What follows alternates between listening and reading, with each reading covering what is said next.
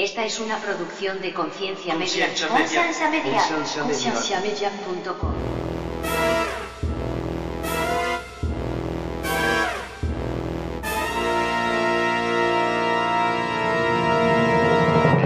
Si yo me quedo 30 años con el mismo pastor y el mismo pastor pues ha estado enseñando lo mismo por 30 años, o sea, ¿qué, qué he estado haciendo yo?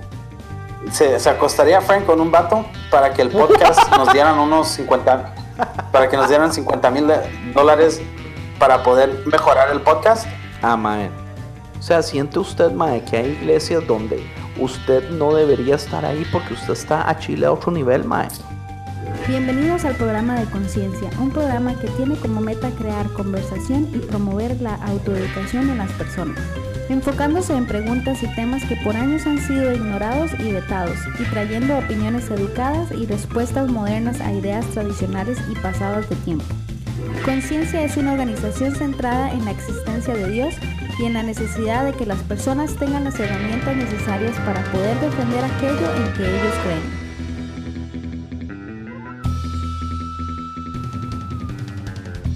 Nuestra página web es www.concienciamedia.com.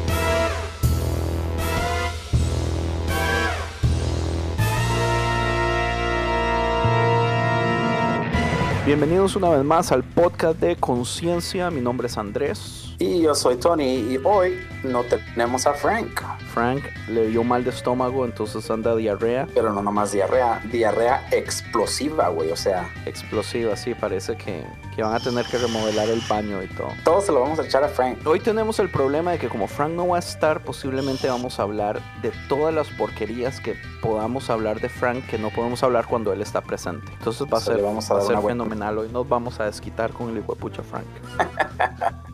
Pero aparte de eso, si no me equivoco, este es el episodio 36 y tenemos varios temas que hablar. Tony, lo que pasa es que Tony está muy, muy metido en la política últimamente, mae. ¿Por qué? Usted está tan politiquero. Realmente casi no. La verdad lo que me parece es que me, me está, está sorprendiendo mucho cómo muchos de los senadores están saliendo y cómo Trump se está comportando. Eso sí me está cayendo mal. Pero... Usted sabe qué es lo que yo estaba viendo. Yo, yo vi desde hace como 6, 7 meses que todo el gabinete de Trump estaba en unas foticos así como 16, 18 personas. Y yo creo que es Jimmy Kimmel el que cada vez que sale alguien de su gabinete le ponen una cruz.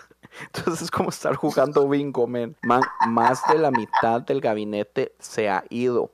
Ni siquiera hemos Eh. llegado a un año. Pero oiga, ¿por qué le está molestando Trump si usted supuestamente no es... Lo que pasa es que yo entiendo, Mae, usted no es pro Trump, pero, pero usted es tal vez pro partido político republicano. Entonces es- o sea, hay, hay cierto nivel ahí que usted tiene que Hay, hay balancear. que, hay, que, hay que tal vez poner una, una porción, porcioncita de lo que yo pienso por cuál me interesó Trump. Del- Para mí, para mí a veces lo que me interesa es que cuando a la gente le hablas muy bonito, la gente se, se pasa de lanza contigo. Pero hasta que existe alguien que te hable un poquito más rudo, eh, ponle, es como un jefe. Cuando tú la cagas en el trabajo, si te hablan bonito, vas a hacerlo otra vez, la vas a regar de nuevo. No sé. ¿Sí o no? No, e- es que depende. Porque digamos, para mí hay cierto, hay diferentes tipos de liderazgo. Y yo creo que, por ejemplo, un jefe tiene derecho a hablarme fuerte después de que yo haya, digamos, yo la haya cagado, como dice usted, varias veces en lo mismo. Entonces, digamos, en, en Y, los tú- y el gobierno y el gobierno es lo mismo. O sea, yo creo que el gobierno le hace falta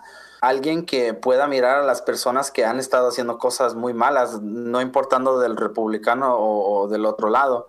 Y han nacido cosas muy malas. O sea, Sí, yo lo entiendo. Lo que pasa es que yo pensaría que uno escogería a alguien con huevos y Trump no tiene huevos. l- si tiene huevos, lo que pasa es que es muy, ah, muy mal hablado. No, no es. Yo conozco a mucha no es gente que es lo que- mal que- que- hablado. En, en mi opinión, el problema de Trump es que actúa como un chiquito de 5 años. Es berrinchudito. Del mismo modo, un chiquito de 5 años no tiene el léxico para poder comunicarse. Si usted escucha a Trump hablando, siempre dice las mismas palabras y no se puede salir de ahí.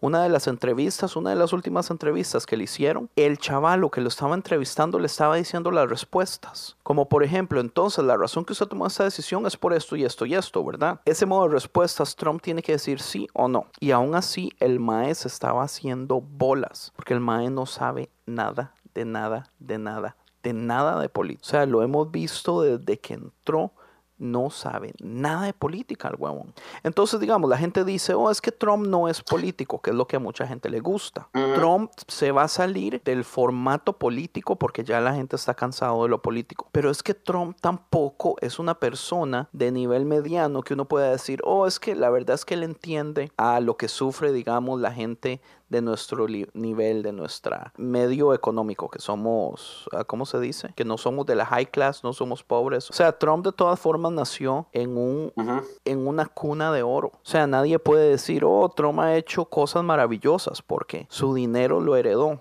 los negocios los heredó. Más bien tiene un historial de, de quebrar compañías de estafar gente. Tiene abogados que hacen don, que, don, o sea, los negocios que el MAE hace, el MAE no pierde porque tiene abogados peleando con él para estafar a las personas. No solo eso, MAE, vea lo que pasó con Harvey Weinstein, el, el, chavalo que ha, ha, violado mujeres y se ha aprovechado sexualmente de ellas y todo eso. ¿Cómo rayos estamos nosotros en el 2017 donde sale un Harvey Weinstein? Las noticias nos dicen todo lo que hizo y nosotros lo atacamos, porque no me malentiendan, no, es que no estoy defendiendo a Harvey, pero cómo nosotros nos damos el lujo de atacar a uno y ignorar todas las cosas que el presidente ha hecho y al presidente lo seguimos, bueno, un gran porcentaje de personas, que ese porcentaje de personas está, está disminuyendo, pero todavía se idolatra un presidente. El MAE presumía de las cosas que hacía con las mujeres.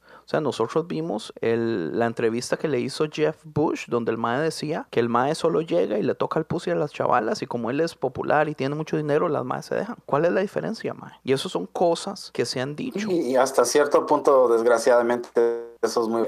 Sí, Mae, pues es común en la gente de poder. Si usted tiene dinero y poder y estatus y todo eso, pues usted puede darse el lujo de abusar y puede darse el lujo de comprar silencio. Porque digamos, hay historial de personas que han demandado a Trump por, por abuso, por acoso. Mae, eso, eso nunca va a corte porque siempre se llega a un acuerdo antes. Este Harvey Weinstein tiene un historial de lo mismo también. Sí, pero ¿cuántos, ¿cuántos años también de la gente que son músicos que han hecho lo mismo, pero obvio no, no son parte de... Pero es que es vacilón.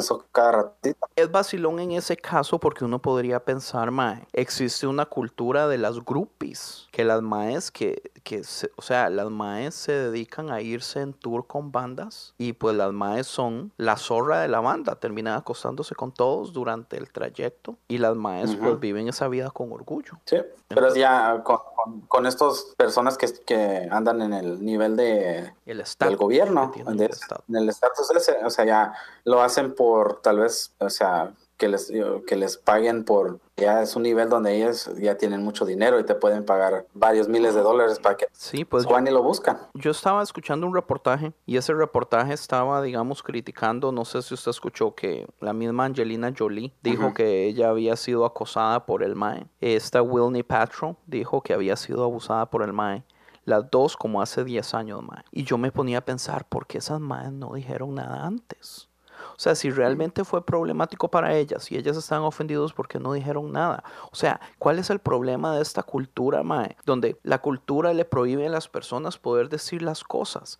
Imagínese si hace 10 años esta Angelina Jolie o Wilney Patro hubieran dicho algo ¿Cuántas muchachas mae se hubieran salvado de ser acosadas por este mae? O sea, realmente uno podría decir, ¿para qué putas está diciéndolo ahora? ¿Por qué no lo dijo entonces hace 10 años, mae? Por el estatus, yo creo por mí yo creo que si tú, estás en un, nivel donde estás empezando o apenas tienes un estatus que ya la gente te reconoce y ganas buen dinero, en un pleito con un cabrón que tiene dólares que tú para que pierdas tiempo de trabajar, estés en corte, estés metida en chingadera. O sea, para las cosas más menores de, de, ir al, a corte, la gente dura años, más. O imagínate acosarlo a él. Me imagino que se pusieron a pensar en eso, aparte de que salir afuera para decir que fueron, eh, ¿cómo le dices tú? ¿Acusadas o...? Acosadas o abusadas. Acos, acos, abusadas, ándale. Una cosa es acoso. Acoso es cuando la persona trata de hacer algo en contra de esa persona, pero no lo logra. Y después el abuso es cuando la persona logra el cometido y está abusando. Entonces son dos diferentes. Entonces, honestamente, yo no, no, no sé si fue solamente a- a- acoso o insinuaciones o si realmente el mae hizo algo con, con las chavalas. Pero de todas formas, o sea, ¿por qué? Mae, ¿por qué duran tanto en hablar? O sea, con- por- porque es que no piensan que más gente va a sufrir eso. A mí, a mí eso pues me molesta, porque, o sea, volviendo a lo mismo, no estoy defendiendo al mae, el mae es un mal parido, cualquier persona que abuse de, de una mujer, ma, eso es un mal parido. Pero el asunto es por qué las varas no salen a la luz. O sea, si usted está utilizando su nivel, su estatus de poder para, para hacer esas cosas, mae, ¿cómo rayos pasan tantos años sin que, sin que nadie diga nada? Yo, yo creo que también el otro factor es que acuérdate que en Hollywood eh, no tiene que ver tanto de que eh, qué tan bueno eres, sino quién conoces. Entonces ponle de la manera así, Network. Harvey Weinstein era uno, de, ajá, era uno de los productores más grandes de Hollywood en ese tiempo y yo creo que aún todavía lo es. Pero yo digo, ahora imagínate a alguien también como, imagínate una muchacha que se metió con este Bill Cosby. Ajá. ¿Tú sabes cuántas, cuán- cuántos trabajos te pueden salir por conocer a Bill Cosby? Conoce, o sea, la gente que conoce en Hollywood, o sea, es una cosa... Pero entonces usted cree que hay mujeres que simple y sencillamente seguro dicen, pues a mí no me importa tener que hacer lo que tengo que hacer. Si de todas formas va a ser algo rápido, un momento y todo, pero me va a ayudar a, a que arranque mi carrera. Hay, hay muchas muchachas que lo hacen en el nivel que por un buen trabajo, en su regular, en el trabajo regular corporate, con el jefe o con alguien que, que está en cierta, cierto nivel que les puede subir su saldo. Yo creo que sí. ¿Tú harías una estupidez así, Andy? Si alguien te dice, haz una, un acto sexual con alguien, aunque yo creo ¿cómo- que sí lo harías, pero pregunta, ahora, abuela, espera, jodas. Ok, vamos a decir, si Frank, vamos a poner a Frank para que lo haga. Frank sí tomaría tal vez una... se, se acostaría Frank con un vato para que el podcast nos dieran unos 50, para que nos dieran 50 mil dólares para poder mejorar el podcast. Ah, mae. Si tuviéramos 50 mil dólares para mejorar este podcast, ¿tú crees que sería algo... Ne- Ay, mae, no, no. O sea, eso, eso en primer lugar se llama prostitución. micrófonos... Propaganda, mae. Aquí lo que vende es propaganda. Yes. Usted el dinero, honestamente, si usted agarra dinero, lo que tiene que hacer es ir y comprar anuncios y pegarlos en la calle y que salga en internet y que salga en tele. O sea, la razón que la gente cree que solamente existen dos partidos políticos es porque solo dos partidos políticos en Estados Unidos tienen dinero para pagar propaganda en televisores. Entonces, pues el tele vende. De todos por todo en este, en este país, especialmente en, en lo que viene siendo la, la gente que tiene mucho dinero, mae, la- las cosas se compran, mae. Ma, yo no creo, aunque Frank sería el único que puede darse el lujo. po- podría ser el que se podría dar el lujo de prostituirse por el podcast. Sí, mae. Pero- Sería beneficiante, mae. Entonces yo pienso Ah. que deberíamos convencerlo. Yo creo que no sería muy difícil. El asunto es que ocupamos encontrarle pues un buen prospecto que tenga dinero. Yo creo que sí haría. ¿Usted cree que sí lo Ok, ma, ya que estamos hablando de Frank, hablemos de Frank. Ya que no está Frank, ma, dígame, ¿qué, qué le, ¿qué le molesta y qué admira usted de Frank? Mae, desgraciadamente te voy a te voy a salir muy mal, Andy. No sé, no sé realmente qué decirte de Frank, de que no me parezca mal de Frank. A mí Frank me cae súper bien. ¿En serio? ¿No tiene nada malo que decir, man? No tengo nada mal. Si lo podríamos hacer así que yo creo que ustedes hubieran podido hablar más mal de mí que, que yo de ustedes. Tal vez. Yo de Frank sí tengo un montón de cosas que decir. Es más que decir porque él siempre te interrumpe y te dice y te corrige, güey. Tú te encabronas. Pu- Pero la verdad es que yo para eso le pago. Eso no me molesta en realidad. O sea, el trabajo de él es contradecirme. En donde yo meta la pata, que él me corrija. Y eso a mí me da, me da curiosidad, güey, porque tú sí, tú sí te enojas, güey, cuando, cuando te, te corrige. Y luego, ya cuando te pones tú enojado, él se pone muy serio y también ya como que deja de hablar. ¿En serio? Y más que yo los veo en el, eh, por la pantalla, yo veo Ah, la cara del Frank así como que... cara de, tiene cara de fuck you. No, yo lo que... El problema que yo veo en Frank es que el Mae tiene muchísimo potencial porque el Mae tiene mucho talento. Pero el man tiene la autoestima más baja del mundo. El man siempre le va a decir a usted que el man no sirve para nada. Y a mí eso me cae mal y me estresa porque yo no soy de los que ando con paciencia. Yo soy de los que tengo la paciencia suficiente para estar diciendo, no, mae, usted sí puede. Usted es talentoso. Es que yo Usted tiene potencial. ese lado de Frank yo nunca, ya realmente no lo he visto. Yo creo que tú lo conoces un poquito más que yo. Man, a mí me estresa cuando Frank se pone en esas. Que yo no sé si es a propósito, solamente que está. O sea, que es simple y sencillamente así, o que está esperando, mae, como que uno le dé halago. Es así como, mae, Frank, qué pereza con usted, mae. Yo, me enoja. A veces mucha gente son así, mae. O sea, yo creo que mucha, muchos ejemplos de, de personas que si no fuera que, que Dios les puso a alguien, Dios yo creo que, muy, muy pocas veces ¿Usted cree tal mandó vez a que a Dios, hacer cosas solas, ¿no? Dios me puso a Frank también porque, porque yo soy un poquito lo contrario, que más bien creo que puedo volar muy largo o que puedo hacer muchas cosas y el mae lo que hace es más bien traerme a ponerme los pies en la tierra? Sí, sí, pues como dicen, o sea, somos un cuerpo, ¿no? Sea, todos nos balanceamos. O sea, ¿qué, qué es, una de la, es una de las cosas que tú puedas decir que yo, yo hago para ti que tú no haces para ti mismo? Ma, es que usted es muy espiritual. Esa es una de las más importantes, creo yo. Que yo fácilmente me olvido, digamos, del lado cristiano, cuando estamos hablando de cosas de Dios, mae, usted trae lo espiritual, que el Espíritu Santo, que una relación directa, que la palabra dice, y yo soy más objetivo por ese lado. Donde yo en un momento me Pero- olvido lo que dice la Biblia y empiezo ya a salirme. Sí, pero tú, aunque yo no estuviera, tú te puedes regresar a eso. Tú ya sabes muy bien. ¿Quién sabe, Eh? Yo me he salido. Mae, yo, yo ando, mae, en la De gente- todo, yo creo que tú harías la cosa correcta.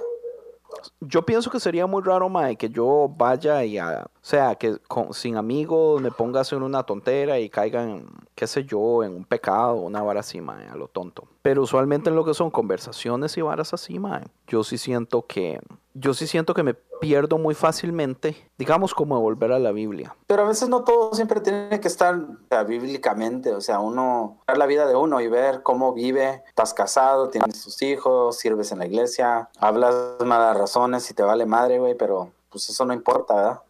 Man, mi prima vino a visitarme la semana pasada, Melissa. Mae, y es vacilón porque ella me dijo, ve Andrés, yo ocupo que usted me explique, sepa que yo no le estoy haciendo la pregunta solamente por ser repugnante y odioso. Yo ocupo saber por qué si usted critica tanto la iglesia y le molesta tanto la institución, usted sigue ahí metido. Que fue pues un toque de lo que hablábamos con, con el pastor Randy. Y yo le decía, vea, el modo más fácil de entender el asunto es la comunidad. Nosotros vivimos en un país donde no tenemos primos, no tenemos hermanos, no tenemos papás, no tenemos tíos, no tenemos nadie. La comunidad relativamente es, perdón, la iglesia relativamente es nuestra comunidad. Entonces yo necesito una comunidad. Y pues a la gente de la iglesia, mae, pues yo la amo, mae, es gente, es gente cool. O sea, aunque, aunque la- mi relación con todos puede ser un poco diferente, pero en sí como comunidad, mae, a mí me gusta la comunidad, pues. Tú puedes decir que la comunidad que tú tienes de relación con la iglesia es una relación muy superficial, porque realmente estás así muy encariñado No. con la mayoría de la gente de la iglesia. ¿Estoy muy qué? Muy pocos. No, no, no, más bien es al revés, más bien son muchos. Más bien la relación que yo tengo con la gente en la iglesia es muy buena con, con la mayoría.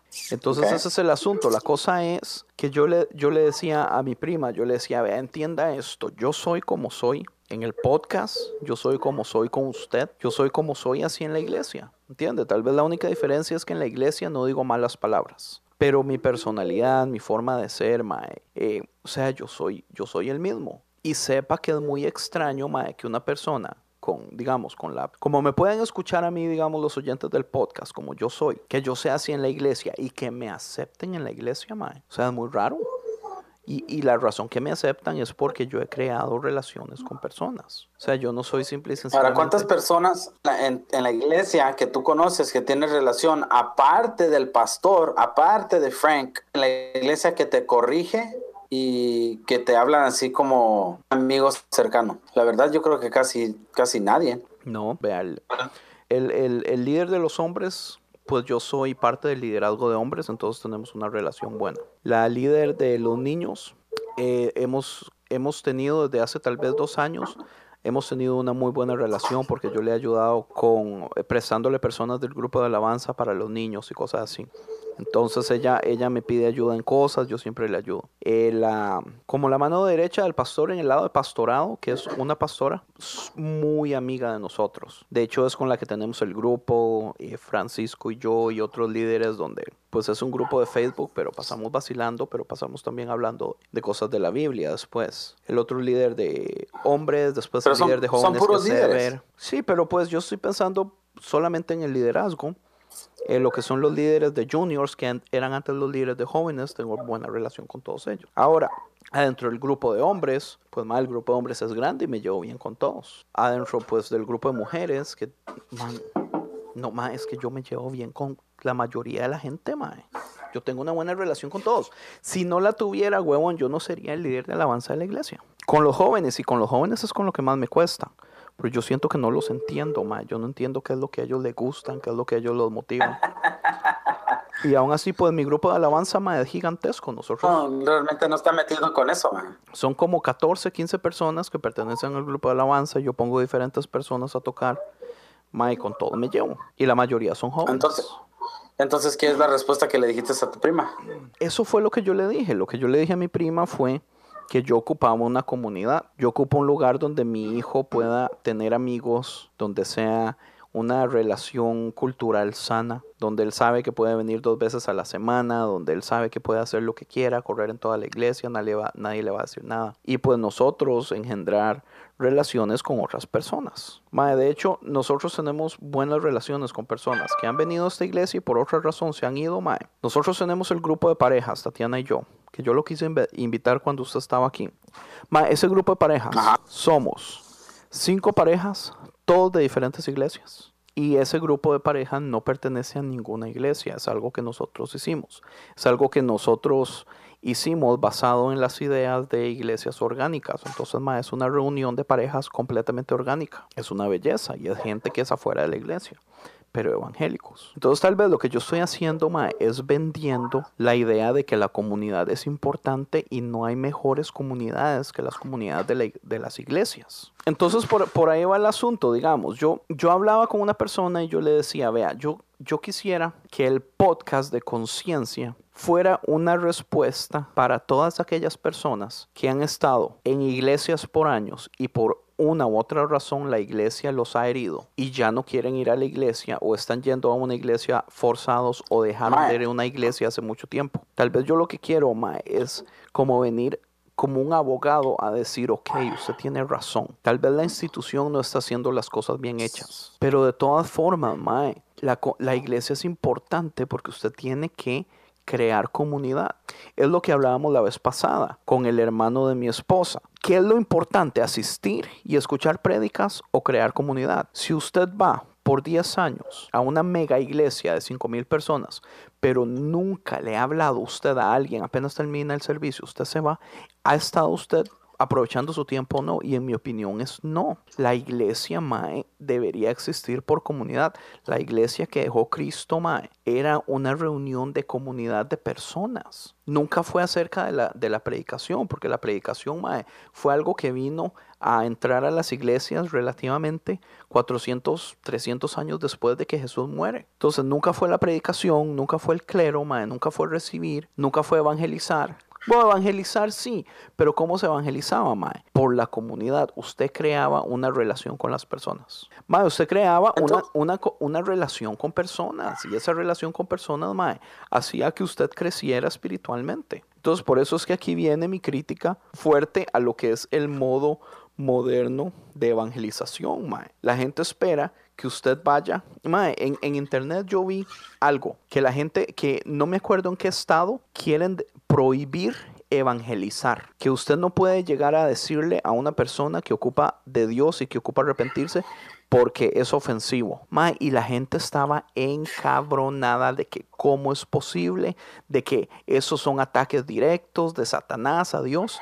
Mae, y mi crítica es, ¿dónde dice en la Biblia que usted tiene que ir a decirle a las personas que ocupan específicamente dire- No, ¿dónde dice en la Biblia que usted tiene que ir a donde un extraño que usted no conoce, que usted nunca le ha hablado, que no es nada suyo, que usted nunca ha visto en la vida, a decirle que esa persona es un pecador que se va a ir al infierno? Mae, eso, eso no está en ningún lado. Entonces, ¿qué fue la, qué fue la solución entonces? ¿Qué, qué fue lo que... Pues, pues mi ¿Cuál ellos dijeron solución, eso? mi solución es la evangelización. Mi solución es que la evangelización se está haciendo mal por años, porque nosotros creemos que evangelizar es ir donde un extraño y decirle lo malo que es y lo que necesita de Dios, pero dejamos por aparte crear una relación y una comunidad. El mejor modo de hablarle a una persona de Dios es si usted va y crea una relación con ellos y usted va y les muestra amor y ellos lo aman a usted y a su familia y, y hay confianza y se ayudan y todo eso. Ya después, cuando se ha creado esa relación, ya sí hablemos de Dios, pero hablemos de Dios cuando esa persona pregunte también. ¿Entiende? El problema Entonces- es que siempre nosotros estamos, nosotros siempre queremos, o sea, hay un precio. En la evangelización moderna, del, del cristianismo moderno, hay un precio. Yo voy a ser buena gente con usted. Yo le voy a dar comida. Las iglesias tienen orfanatos, las iglesias tienen actividades especiales para que haya, pero siempre hay un precio. Y el precio cree que es que yo ahora tengo que hablarle de Dios. Pero, Mae, ¿por qué es así? Pero- ¿Dónde está el un amor sincero a las personas? ¿A ti, entonces, ¿a ti te pareció eso una mala idea? De que ya no puedan, no pueden ir a, a evangelizar a la gente. A mí me vale madre. Si pasan el- esa ley, a mí me vale madre. De todas formas, yo odio evangelizar de ese modo. Es una estupidez. Ahora, vamos a meter una escritura. No me la acuerdo dónde está, pero en la Biblia Dale. habla de que es por la, por la bondad y la, la qué tan bueno es Dios que nos trae el arrepentimiento. Ajá. En, en inglés dice it's, it's the goodness of God that brings us to repentance. Pero si es la bondad y la, la de- Ajá. si es la que Dios es tan bueno con nosotros, pero cómo llegamos nosotros a ese punto donde nosotros podemos ver y entender qué tan bueno es Dios con nosotros que nos va a llegar al punto de arrepentirnos sin que nos estén diciendo arrepiéntete. Es, man, yo le respondo esto en mi opinión muy fácil. Para mí, el mejor modo de que la gente vea la bondad de un Dios en el que ellos no creen es viéndolo reflejado en uno. Por eso, Mae, es que uno tiene que vivir por testimonio. Ajá. Por eso es que está este dicho que dicen que usted tiene que hablar, usted tiene que mostrarle al mundo de Dios todos los días. Pero cuando sea necesario, abra la boca y dígales. Porque, porque las palabras son lo de menos, mae. Las palabras, honestamente, las palabras valen madre. La gente en este tiempo, mae, vive de mentiras. Podemos irnos de nuevo a la política, mae. O sea, yo no entiendo cómo Trump puede jugar el juego de fake news solamente cuando es algo que al mae no le funciona y la gente lo acepta. El líder mundial, del, del free world. El mae está jugando un juego de mentiras y verdades donde el mae nunca dice cosas, el mae nunca dice verdades, pero sí señala todas las mentiras que puede. Y señala mentiras, cosas que son verdades, pero que a él no le convienen, entonces las señalas como mentiras. Entonces gritar mentira es el jueguito más bonito de Trump ahora. Pero Mae, pues ahorita al fin y al cabo, Mae, ¿qué es la verdad, Mae? ¿Cómo rayos, digamos, debate sencillo, Mae? Algo que usted pensaría que es sencillo, por ejemplo, el aborto. ¿Cómo explica usted realmente que el aborto es malo? Mae, no se puede, porque siempre van a haber buenos puntos que una persona puede venir y decirle que, piense que el, que el aborto es bueno. Entonces, mae, verdades absolutas no existen. Si hubieran verdades absolutas, mae, la gente simple y sencillamente dejara de debatirlas. Pero si las siguen debatiendo es porque siempre hay dudas, porque no hay verdades absolutas. Entonces volvemos a lo mismo, las palabras no sirven para nada. ¿Qué es la bondad de Dios, mae? La bondad de Dios es Dios reflejado en mí, mae. Que la gente diga, este, este, este mae es diferente. Qué raro, mae. ¿Qué será? Y ya después al tiempo se den cuenta, mae, que "Ah, es que yo, pues yo voy a la iglesia, yo soy cristiano. A mí me gusta relacionarme con gente, crear una comunidad. ¿Le gustaría ser parte de mi comunidad, mae? Venga, lo invito. Si es sencillo, mae. Pero usted va a donde una persona en la calle que no sabe nada de usted, que no cree en Dios, y usted viene a tratar de hablarle de Dios, mae, ¿usted cree que van a creer? No van a creer. ¿Qué le puede decir usted más si las palabras en este momento no sirven? Palabras no sirven para nada. ¿Usted cree que estoy siendo muy extremo?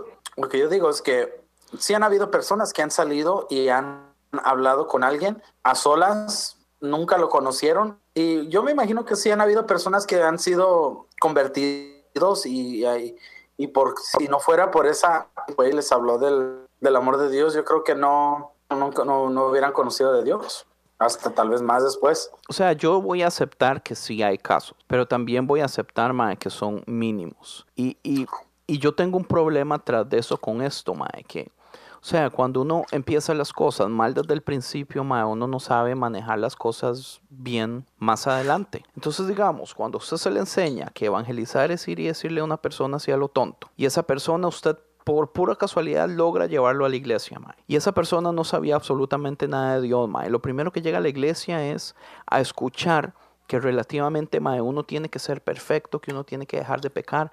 Mae, ¿por qué es que estadísticas en este momento dicen que las personas o las familias solamente asisten a la iglesia, mae, por tres años. Ya después de tres años se van. ¿Usted nunca ha pensado por qué, Mae? En mi opinión, todo se resume en comunidad, Mae. O sea, la gente no va a una iglesia por más de tres años, o, o, estadísticas dicen que la mayoría de personas no duran más de tres años, porque la gente no entiende que lo principal no es recibir una predicación, sino crear comunidad. Mae, las predicaciones son importantes.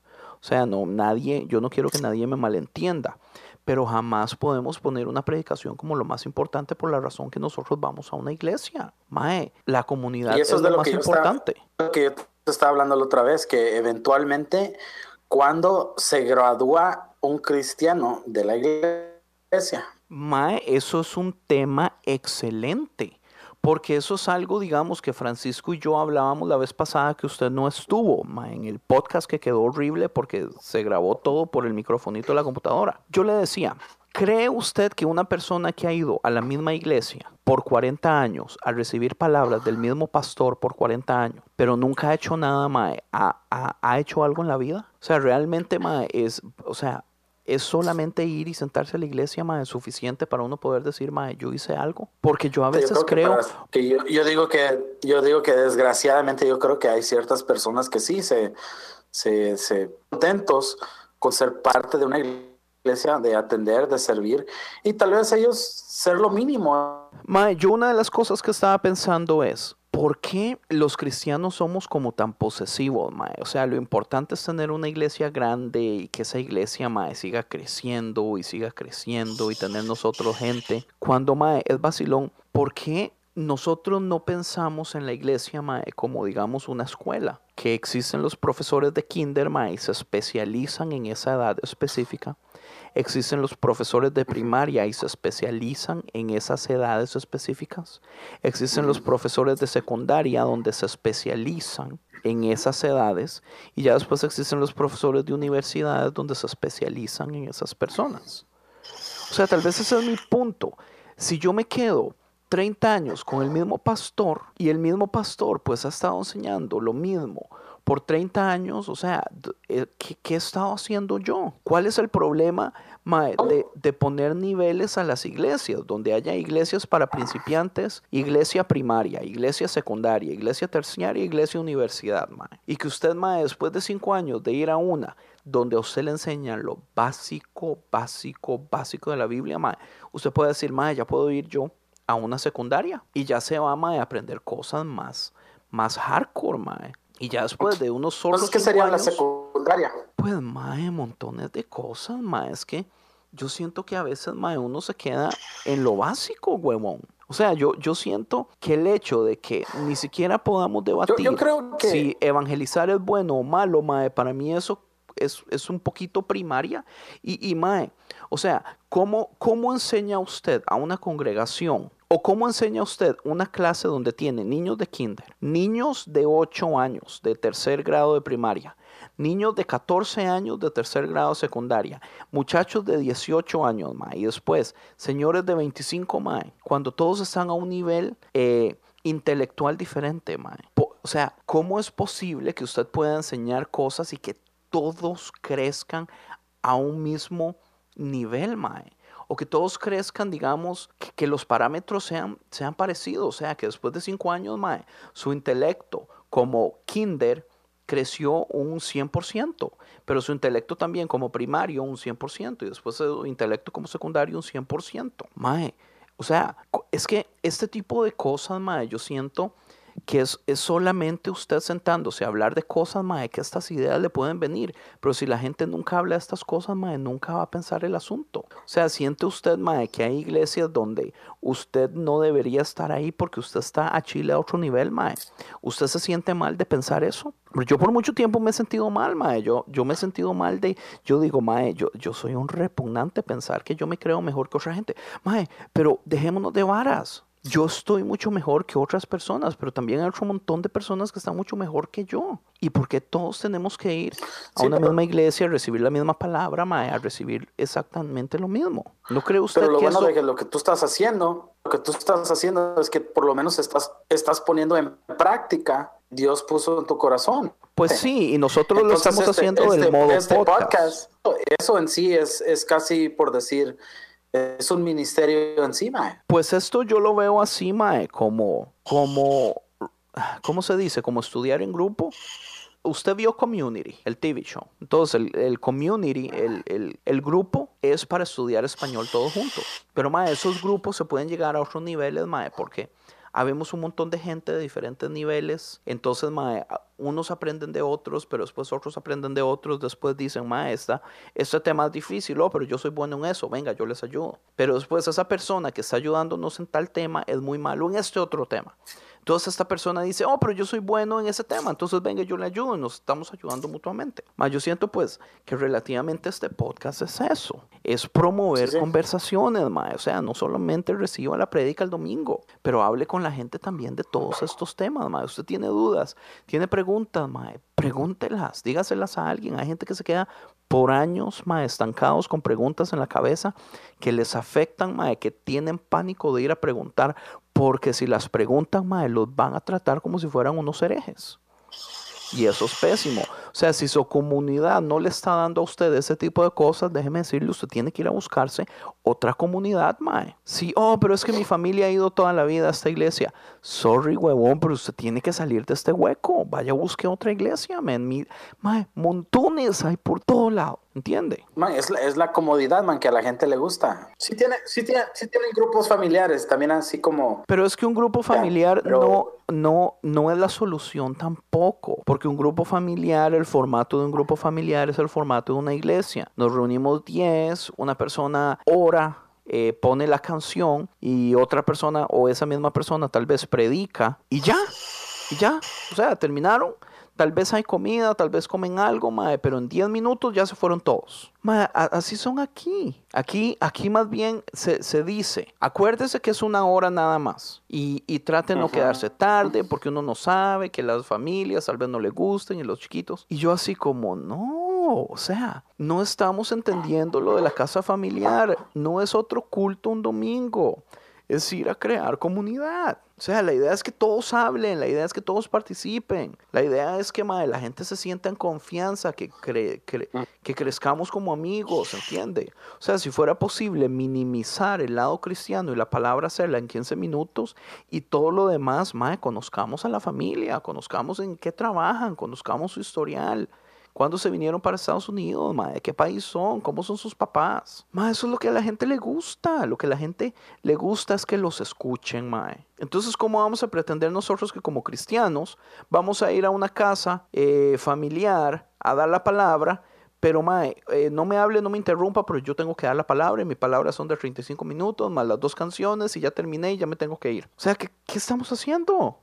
May, hay gente que dice, es que en estos últimos tiempos la iglesia es solamente para actividades sociales, los jóvenes solo van porque quieren ver a otros jóvenes, ni les importan las cosas de Dios, ni les importa la Biblia. Mae, ¿qué importa? Si pucha, si los jóvenes por lo menos se mantienen en una iglesia solamente porque tienen amigos, mae, por lo menos van a seguir en la iglesia y la semillilla se le va a ir tirando. Yo sé que hay ciertos jóvenes que están enamorados de Dios, mae, que están enamorados de la palabra, que tienen una, o sea, que les llena realmente, mae, la palabra de Dios y todo eso. Pero dejémonos de varas, mae, es una minoría. La mayoría de los jóvenes van y les gusta la iglesia por el lado social. Entonces, mae, ¿por qué rayos nosotros tratamos de condenar o demonizar el lado social? Vuelvo al mismo punto, mae. La iglesia primitiva que Jesús dejó cuando se murió, mae, era una reunión social de gente y amigos y compas y comida, mae, y palabra y cantábamos y vacilábamos y nos peleábamos, mae. La cultura judía, mae, los rabinos son unos peleones, mae. Imagínense que hay un dicho entre los rabinos que ellos tienen que vivir en una ciudad donde hay dos mezquitas. Una a la que ellos asisten y otra a la que ellos nunca pondrían un pie adentro. No sé si entiende, man, sí, no sé si entiende la broma, pero el asunto es, mae, entre ellos siempre se andan peleando, ¿entiende? Una de las cosas que ellos más disfrutan, mae, es encontrar enemigos teológicos, gente que piensa diferente a ellos, mae. A los maes les encanta, pero eso no es malo. Eso más bien ayuda, mae. Gracias a esas cosas es que uno puede ir evolucionando, pensando, creciendo, mae. Ya. Sí, totalmente. Y eso no sabe cómo hacerlo. O sea, no saben cómo debatir o, o tener discusiones o tener este diferentes preguntas que tal vez sean preguntas muy, muy difíciles o... Porque es que se les ha enseñado por años que usted no tiene que hacer preguntas, que tiene que creer todo a,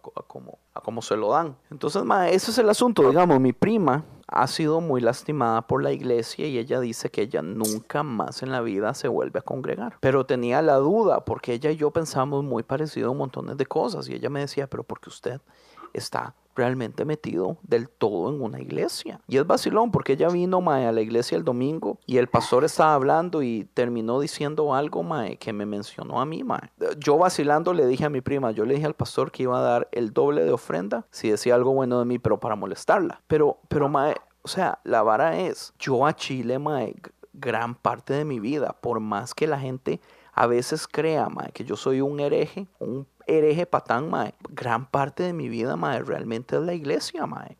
Y yo hago las varas por amor. Sí me molestan montones de cosas, mae. Sí, mi misma iglesia hace cosas de las cuales yo no estoy de acuerdo. Pero eso es, ¿qué es más probable? O sea, ¿Qué gano yo? ¿Con enojarme con tonteras o con disfrutar más la comunidad? O sea, ¿qué tiene más peso para mí, mae? Para mí tiene más peso la comunidad que yo tengo, mae. Ahora, ah, pero la pregunta es, ¿usted tiene que ir a una iglesia para usted poder decir que Dios está con usted? Porque es vacilón, porque ahora que usted nos estaba diciendo de su de sus aventuras por las iglesias. Pues eso era algo que yo quería preguntarle a ustedes de hace tiempo. O sea, ¿a cuántas iglesias han ido ustedes en total desde que se mudaron allá? Dos. Nomás la, la primera, que es la iglesia de los americanos. Y apenas este domingo pasado fuimos a la iglesia esta de bautistas.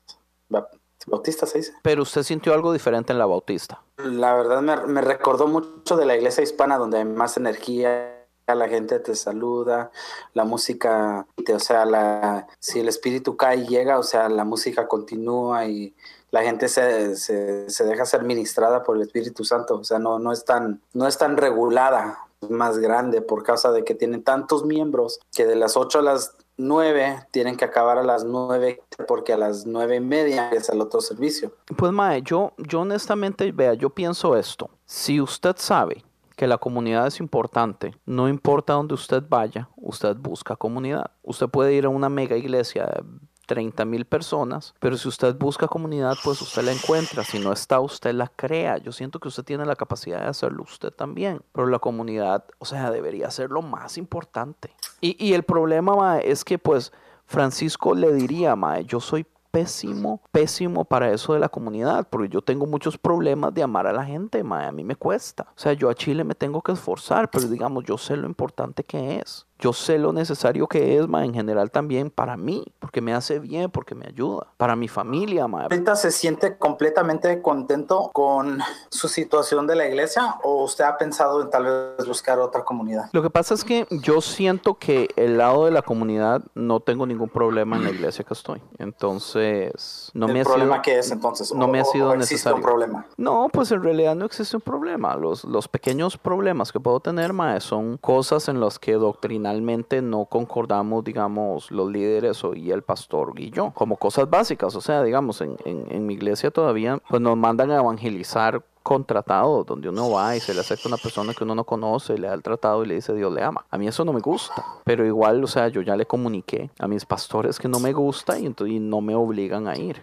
ya, dice, no, al Andrés no lo inviten a ese Sí, güey. no pues, dicen pues sí. Nada. Pero digamos, en todo lo demás no hay ningún problema. Por ejemplo, yo soy líder de, de esas reuniones de casas. O sea, yo soy líder de una casa. Y eso yo no tengo ningún problema. O sea, yo esa reunión yo la hago a mi modo y la disfrutamos y nos llevamos bien los del grupo y todo eso. Eso yo lo hago bien sin ningún problema. ¿Entiendes? O sea, yo disfruto entonces, las habla- prédicas, yo las disfruto. Pero lo que, lo que yo no, lo- pues mi pelea usualmente siempre es que, que entendamos que las prédicas es parte de no, el to- no la totalidad. Y si tuviéramos que escoger una importancia o qué es lo más importante del asunto, pues usualmente va a ser la comunidad. Es lo más importante. Entonces, lo que les podríamos decir a nuestros oyentes que están escuchando, porque parece que ya como que nos olvidamos de ellos. Va a Decirles ser una que- buena idea que nos es, que, que si han escuchado este podcast y tal vez han tenido ellos una pregunta o si tienen un problema muy similar, es man, escríbanos, mae, porque la verdad parte de lo que hace este podcast beneficiante no nomás para ustedes es que hay mucha otra gente que tiene las mismas preguntas que ustedes tienen las mismas quejas, man, y, y esto viene siendo una de las avenidas donde uno puede y escuchar del otro lado donde, man, uno piensa que uno está en la misma, que está en el mismo problema, pero ¿por qué la iglesia tiene tanta pena para hablar de temas de estos? O sea, de que no se sienten en casa o- o no se sienten bien en la iglesia, o sea, Yo creo que tal vez uno de los problemas grandes de la iglesia en este lado es que a la iglesia le gusta siempre tener las respuestas de todo. Hablar de temas en donde no se tiene una respuesta absoluta, que esa es una de mis críticas, lo, lo absoluto. A la iglesia le, le encanta promover absolutos, pero tristemente no, o sea, tristemente hasta las cosas que uno cree que son más básicas del mundo, como pues, le decía yo el ejemplo del aborto, hay gente que dice, es obvio el aborto es malo, pero siempre van a haber eh, personas que pueden traer argumentos ma, que lo pueden dejar a uno pensando. Entonces, ponerse en una situación de vulnerabilidad donde se va a hablar un tema que tal vez me va a dejar a mí como ignorante, pero yo no sé la respuesta, entonces mejor la evitamos del todo.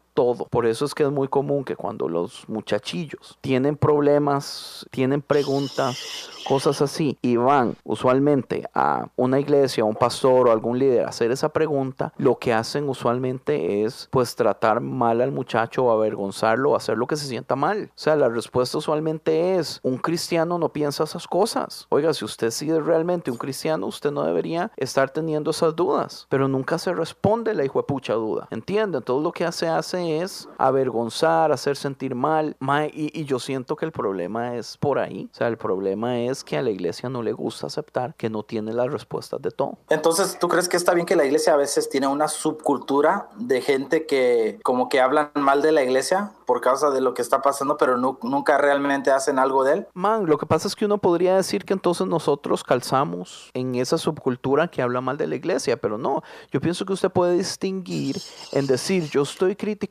cosas que yo creo que la institución está haciendo mal. Y la razón que las estoy criticando es porque me gustaría o ser yo el primer paso para que haya un cambio o que alguien tome una decisión para que haya un cambio, pero pero que se cambie. O sea, si usted no cree que el cambio se necesite, pues conversémoslo. Sacamos el tema a la mesa y hablamos entre varias personas y al final tal vez yo estaba equivocado, tal vez eso no era un problema, ¿entiende? Pero si ni siquiera hablamos del asunto, ¿cómo podemos saber si algo es problemático o no? Y sí, yo sé que hay que tener cuidado, o sea, yo sé que hay que tener cuidado que uno no tiene que hablar de su pastor, uno tiene que hablar de sus líderes, Eh, hay ciertos niveles o lugares o posiciones, o sea, ¿cómo le explico? No es que un pastor o un líder esté libre de que pueda hacer lo que le da la gana y nadie lo va, a- que nadie lo va a juzgar porque eso no es así. Pero sí, digamos, hay, hay formatos en cómo se hablan estas cosas. Si yo sé que tal líder hizo tal cosa, pues entonces hay un modo en, en cómo se trae esto a la luz y se tiene que arreglar. Ignorarlo es lo peor. Volvemos al mismo tema de, de Harvey eh, Weinstein, ¿entiende? Ajá. O sea, si las cosas se hubieran dicho hace 10, 15, 20, 30 años, ¿cuántas muchachas se hubieran salvado de no tener que pasar por eso? Es exactamente lo mismo en la iglesia. Si algo no está bien, entonces se tiene que traer a la luz. Si el pastor es el que uno está diciendo, no, el, pastor no está haciendo esto bien, pues se tiene que traer a la luz. Si usted está en una iglesia donde a su pastor no se le puede decir absolutamente nada más, usted debería pensar en cambiarse a otra iglesia. Porque ya estamos empezando, estamos mal, ¿entiende? Estamos eh, utilizando el mismo problema que ha traído la iglesia católica de idolatría, donde el siervo de Dios es intocable, ma. ¿Qué es eso? Entonces lo mismo está pasando en el gobierno. Por supuesto, por supuesto. Por eso es que a mí me molesta, mae, que Trump sea el que venga a tener que decirnos la verdad. Es como que, es como que usted agarra a- al mae más mafioso, a un lacra que vende drogas, mae, que el mae ha violado chavalas, mae, que el mae tiene órdenes de restricción de otro montón de personas, que sea esa persona la que venga a decirme que el pastor está haciendo mal en otras cosas. ¿Entiende? O sea, tampoco es así, huevón. O sea, si, si, o sea, cualquier persona puede venir a decirlo, pero también, o sea, uno espera que otra persona que esté a cierto nivel moral sea el que venga a tratar de arreglar las cosas. Por eso yo digo, ¿por qué Trump? O sea, ¿qué me puede ofrecer a mí este Mae? ¿Qué puedo yo sacar de, de valores morales de, de este Mae? No hay absolutamente nada más que el, el partido político al que pertenece. Sí, correcto. Pero di, mae, yo pienso que dejémoslo así. Francisco Juepucha se salvó, mae. Yo quería hablar mal de usted, mae. Pero Tony es muy bueno. pero mae. casi, no, usted casi, yo le estaba dando a usted la, la, la, la puerta abierta para hablar mal de Frank y yo lo iba, yo lo iba a respaldar, mae. Mae, lo que pasa es que Frank es buena gente, mae. Y padece, padece depresión, entonces mejor no hablar mal de Frank. Ah, yo, yo al Frank, yo creo que al Frank le tengo un cariño muy especial, mae. Frank es buena gente. Frank es buena gente, mae. So, Frank, cuando escuches esto, ten de por seguro que Andy es el que quería hablar mal de ti, güey, no yo. Mae, yo soy feliz hablando mal de alguien, mae. Por eso es, mae, yo... Mi, mi, ¿cómo se dice, mae? Como los superhéroes que tienen Poderes, su- eh, poderes. Sí, pero, pero cuando, digamos, la kriptonita es que la debilidad. Mi debilidad es el chisme, mae. ¿Cómo me gusta el chisme a mí, mae? Entonces, entre más pueda uno chismear. A ver, entonces, sí, sí. I'm, I'm done. Este, pero sí, entonces, mae. Entonces, para, para acabar este podcast, vamos a darle la oportunidad a Andrés que nos cuente un chisme cortito para que se saque de su, de su querer. Cuéntenos Pues- algo, mae, un chisme, de la, un chisme de la iglesia que nos haga... No, mae, de la iglesia yo no sé. Sí, mae. No, sí, sí sé. Cuéntenos un...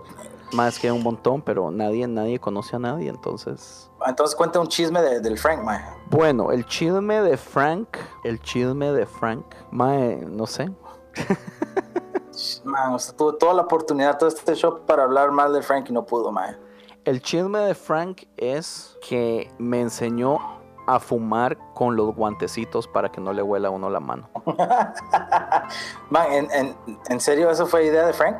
Sí, porque Frank como trabaja en restaurante, él, él, pues él Oh, tiene sí, que, que oler las manos bien. Entonces todos en el restaurante salen con guantes.